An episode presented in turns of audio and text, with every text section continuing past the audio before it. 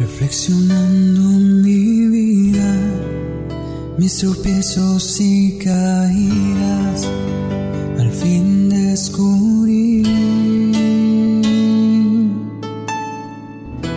que te busqué donde no estabas, en otras aguas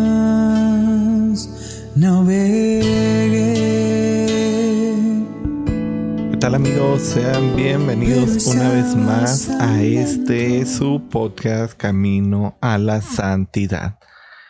Y bueno, pues estamos hablando sobre la vocación. Este es el segundo episodio en el que estaremos hablando un poco acerca de la vocación. Y bueno, pues eh, retomando un poco el tema, recordemos que veíamos ah, este llamado que se le hace a toda la humanidad esta vocación fundamental o opción fundamental que es nuestra misión, primero que nada, de, bueno, pues seguir el camino de nuestro Señor, este, esta vocación a la vida, esta vocación a la santidad. Y bueno, pues en esta ocasión estaremos viendo cuáles son los criterios para discernir mi vocación. Estos episodios, bueno, eh, son muy importantes para todos los jóvenes que ustedes conozcan, eh, a todos los que, bueno, pues están en este camino de discernimiento. Y pues me gustaría que les compartan estos episodios a ellos. Sé que muchos de los que me escuchan ya son personas un poco mayores. Y bueno, pues me gustaría que compartan este episodio con aquellas personas que, bueno, pues lo necesitan, que les puede ayudar en cierta manera a discernir esta vocación o que se lo pasen a los jóvenes que existen en su parroquia, las pastorales vocacionales, este, de modo de que, bueno, pues podamos ir promoviendo juntos el discernimiento a una vocación específica. Y bueno, pues sin más, eh, ¿cuáles son los criterios que podemos tener nosotros para discernir la vocación? Primero que nada es esta pregunta que a veces como jóvenes, a veces como alguien que está en este discernimiento, pues se hace y es, bueno, pues estoy llamado a tal o cual vocación, estoy llamado a esto, estoy llamado a aquello. Es a veces una pregunta difícil y que no nos queremos hacer por miedo. Este, muchas veces, por ejemplo, en el discernimiento vocacional, eh, es un miedo para los jóvenes de decir, ¿estaré llamado al sacerdocio? Ah, caray, no lo puedo saber y no me siento digno, no tengo miedo, no quiero conocer si el Señor me llama a esto. Y muchas veces se presenta incluso con los que están viviendo un discernimiento vocacional, por ejemplo, al sacerdocio. Eh, retomamos este ejemplo, en el que a veces entran al seminario, mm, me tocó verlo mm, mucho en el tiempo que duré en el seminario, que a veces nos hacíamos la pregunta de caray, este, pero ¿por qué yo? ¿Por qué yo he sido llamado a esto si yo soy el más indigno, el más pecador? Yo no soy digno de seguir esta vocación. Y muchas veces pasa lo mismo con otras vocaciones. A veces no sabemos si es a lo que estamos llamados, no sabemos si es lo que el Señor pide de nosotros. Entonces es ahí donde mm, entra este fin último de toda la vocación, que es eh, primero una unión con Dios. Para saber cuál es nuestra vocación específica, primero tenemos que tener una unidad con Dios, conocer a Cristo. Y bueno, pues Él nos va a ir guiando a través de esta llamada específica que nos hace hacia una u otra vida en la vocación. Entonces, bueno, si yo conozco a Cristo, eh, y quiero conocerlo, bueno, pues intento conservar con él siempre un diálogo personal mediante la oración, este, hacerlo regularmente, alguien con quien hablo, con quien platico, hacerlo mi amigo, escuchar esta palabra de Dios y bueno, pues en consecuencia tener una frecuencia más constante hacia los sacramentos, el asistir a la misa, el poder confesarme constantemente y tener una buena comunicación con este amigo. También una manera en la que me ayuda mucho a cómo discernir la vocación es amar a la iglesia. Si yo no amo a la iglesia, yo no voy a poder estar en una vocación que va a estar al servicio de la iglesia, porque a fin de cuentas todas las vocaciones específicas son para estar al servicio de la iglesia, ya sea desde el matrimonio en el que sirvo a la iglesia como un buen cristiano, eh, dando más cristianos a esta iglesia santa, ya sea en la vida religiosa, en donde, bueno, pues me consagro en la oración, me consagro en mis obras, en mis actitudes, ya sea en la vida del sacerdocio, en el que también de cierta manera estoy sirviendo constantemente y completamente a la iglesia, que se vuelve mi esposa. Y este también desde la vida de la soltería, cuando me consagro por completo al servicio de la iglesia. Entonces, necesito primero que nada amar a esta iglesia para poder servir hacia ella, para poder conocerla, para tener esta confianza y esta participación en esta vida de la iglesia desde mi parroquia, a través de mi comunidad, de mi movimiento, y pues para de esta manera permitirme conocer más la realidad de Dios a través de la iglesia. Y bueno, eh, ya amando a mi iglesia es donde puedo empezar a discernir la presencia de Dios en mi vida, la presencia de Dios en cada desafío que voy afrontando en el día a día, en los retos que se me van presentando.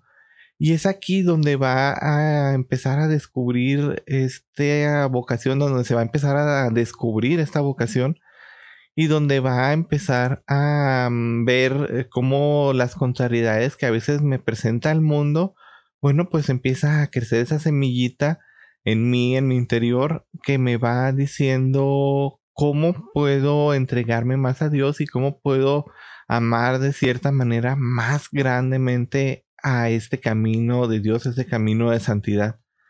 Entonces, ya que tengo esto presente, bueno, pues empiezo a identificar los deseos de mi corazón que bueno, pues son los deseos del espíritu que me va presentando el camino hacia el que Dios me quiere llamar, hacia el que Dios me está llamando para pues empezar a caminar hacia allá.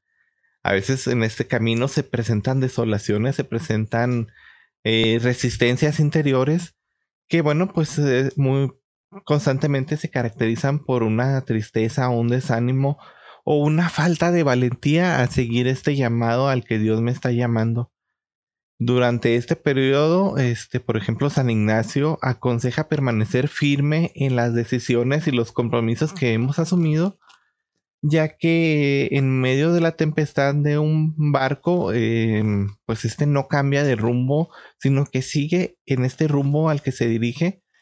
Y es en medio de la desolación cuando podemos traer un beneficio para nosotros, experimentando esta fragilidad humana, experimentando incluso el llegar a este sótano oscuro, donde solo lo vemos iluminado por un rayo de sol, y este rayo de sol pues es el que nos va a ayudar a caminar hacia él y llegar a esta luminosidad tan grande que nos va a sacar de ese abismo oscuro y nos va a enseñar el brillo grande del sol. Esta es una invitación pues de entrega radical al amor de Dios. Es aquí, por ejemplo, cuando lo que le dijo el Señor a Santa Faustina, que la actitud más fundamental del cristiano es la confianza en su misericordia. Entonces, así nosotros pues tenemos que tener esta confianza en la misericordia de nuestro Señor y bueno, pues ya teniendo esta confianza podemos empezar a caminar hacia saber cuál es mi vocación, cuál es mi vocación específica y cómo puedo de esta manera servir a Dios. Entonces, bueno, este se resumiría en ocho pasos que, este, bueno, pues se los voy a resumir a continuación. El primero es elegir la voluntad de Dios antes que mi voluntad propia ya identificamos cuáles son los deseos de mi corazón. Entonces voy a elegir esta voluntad a la que el Señor me está llamando. Si Él me está diciendo que pruebe algún tiempo en una u otra comunidad, si Él me está pidiendo que entre a uno u otro seminario, si Él me está pidiendo que vaya con esta o aquella persona para compartir mi vida con ella, bueno, pues yo debo de elegir esta voluntad a la que el Señor me está llamando porque Él me va a ayudar en este caminar. Y debo de hacerlo antes que mi propia voluntad, porque muchas veces nos aferramos a nuestra propia voluntad y es cuando se nos vuelve difícil el camino y cuando a veces no pensamos y no vemos el ese luz al final del túnel y es cuando empezamos a sufrir estas caídas al vacío y bueno pues no podemos eh, tener ese encuentro con nuestra vocación. También, como lo hemos visto, tenemos que tener una recta intención para servir, porque la vocación es esto, es el servicio hacia el prójimo, hacia la iglesia, en el que, bueno, pues vamos santificándonos con este llamado que el Señor nos hace. Entonces, si no tenemos esta recta intención para servir, pues de nada nos sirve elegir cualquiera de las vocaciones, porque la vocación al fin de cuentas es el servicio hacia los demás. Es aquí donde también tenemos que estimar y valorar el estilo de vida vocacional. Si yo estoy sintiendo un llamado al sacerdocio, pero no me gusta estudiar, no me gusta prepararme, no me gusta conocer, no me gusta el estilo del celibato, no me gusta el estilo del servicio al prójimo, incluso en las horas de, de noche, cuando estoy dormido y que me llaman para ir a asistir a un enfermo, a algún moribundo, bueno, pues el sacerdocio no es lo mío. Si a mí no me interesa el tener una vida de pareja y sobre todo no me interesa procrear hijos, o sea, si quiero casarme, pero no quiero procrear hijos, pues no es para ti el matrimonio, porque el fin del matrimonio es el generar la vida.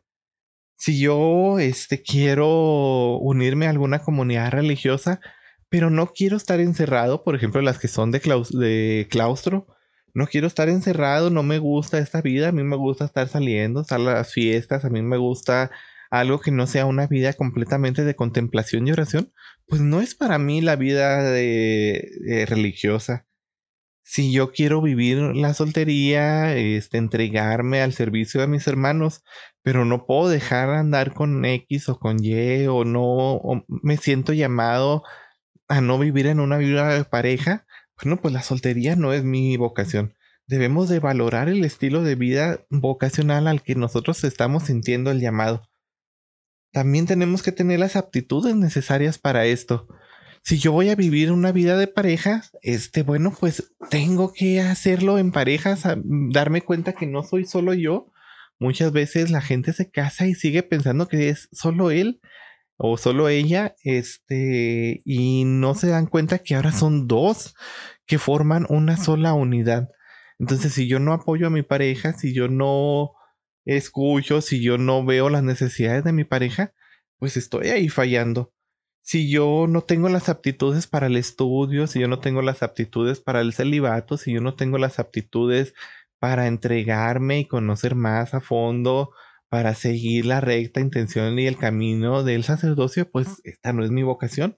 Entonces debo de tener las aptitudes necesarias a la que la vocación específica que estoy sintiendo o a la que me está llamando, bueno, pues me eh, pide.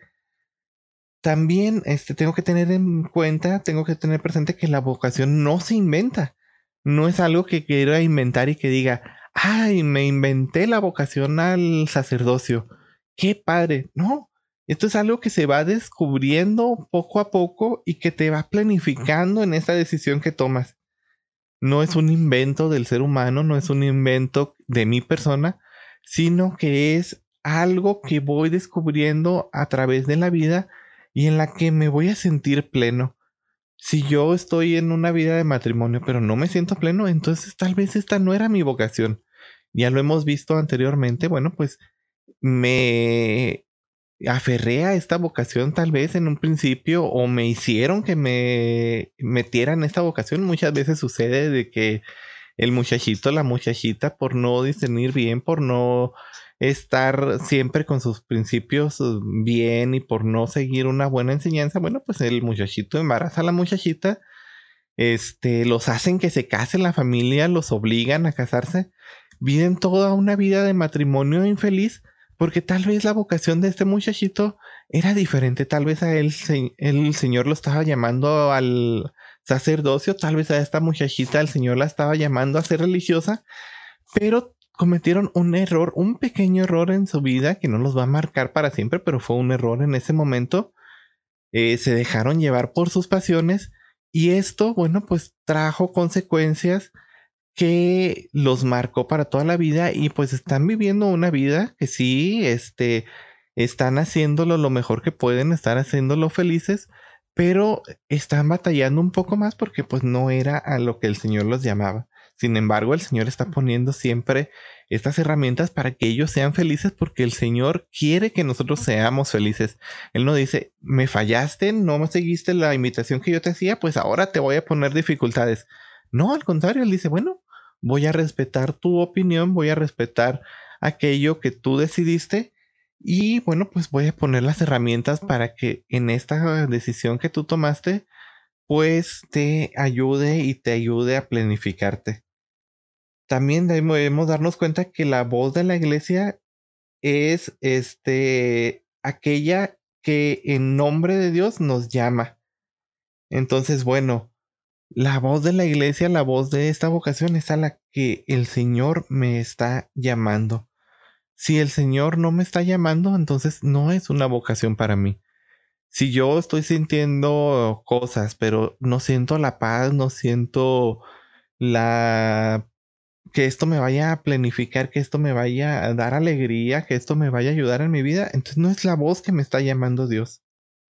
Debemos también hacer que todas las elecciones que nosotros hagamos en nuestras vidas sean coherentes con la vocación a la que he sido llamado. Debemos vivir conforme a la vocación a la que fuimos llamados. Si yo estoy en una vida de matrimonio, pero le estoy echando el ojo a la vecina, a la compañera de trabajo, o le estoy echando el ojo al compañero que me vio bonito, o a aquel que me encontré en el camión, oye, esta no es una decisión que esté planificando tu vocación, no estás tomando una decisión ni una elección coherente. Si yo estoy viviendo una vida de sacerdocio y luego nomás me hacen ojitos las eh, feligreses de mi parroquia y ando de volado. Oye, esta no es una vocación a la que tú estés haciendo plena. No estás tomando decisiones coherentes. Si yo estoy viviendo en una vida eh, consagrada de encierro de claustro y mi vocación me pide que esté en oración constante al servicio de mis hermanos. Y yo de repente ya cuando me voy a mi cuarto, a mi celda, ahí me pongo a hacer otras cosas que no están conforme a mi vocación. Oye, te estás comportando mal. Esta no es una lección coherente a lo que es tu vocación. Si nosotros queremos elegir una vocación debemos de vivir conforme a esta vocación a la que hemos sido llamados. Si yo estoy en el matrimonio y no quiero engendrar la vida, ya lo veíamos, entonces no estoy tomando una decisión coherente porque el matrimonio es vida para generar familia. Es por eso que a veces eh, los matrimonios del mismo sexo, bueno, pues se quejan y dicen, es que nos deben de llamar a nosotros matrimonio. No, porque el matrimonio es engendrar la vida y tú no puedes engendrar la vida hombre con hombre o mujer con mujer. La vida se genera desde el matrimonio. Ahí es tan importante el por qué a veces los católicos nos oponemos a que se le llame matrimonio a una unión de parejas del mismo sexo. Y por último, debemos de ser sinceros y transparentes ante nuestro director, ante nuestro acompañante espiritual, que es muy importante que lo tengamos, ya sea ahorita de grandes, ya sea de jóvenes, tener alguien, un sacerdote, alguien, algún psicólogo que nos vaya ayudando, algún promotor que nos vaya guiando en cada momento de nuestra vida y al que podamos acudir cuando estemos en ese hoyo cuando no veamos el cómo seguir adelante nuestra vocación, pues acudir a esta persona. Entonces, debemos de compartir con esta persona que hemos elegido eh, todas las decisiones y todo lo que tenemos en nuestro corazón porque nos va a ayudar. Si hemos elegido a un sacerdote, como yo en mi caso, que tengo a un sacerdote que, bueno, pues es mi eh, asesor espiritual, bueno, pues ser coherente y no andarnos con acá subterfugios, escondiéndonos, sino ser coherentes y compartir con Él para que nos ayude, porque no es Él, es el mismo Cristo que se hace presente a través de este sacerdote y que me va a dar la luz para un buen discernimiento vocacional. Y bueno, hermanos, pues esto ha sido todo por este episodio. Nos vemos el próximo sábado en el que, bueno, pues vamos a discernir finalmente cómo puedo santificarme a través de las vocaciones específicas, ya sea como laico consagrado, ya sea como hermano o hermana eh, consagrado, ya sea al sacerdocio o ya sea en el matrimonio. Y bueno, pues nos seguimos viendo, que Dios me los bendiga y hasta luego.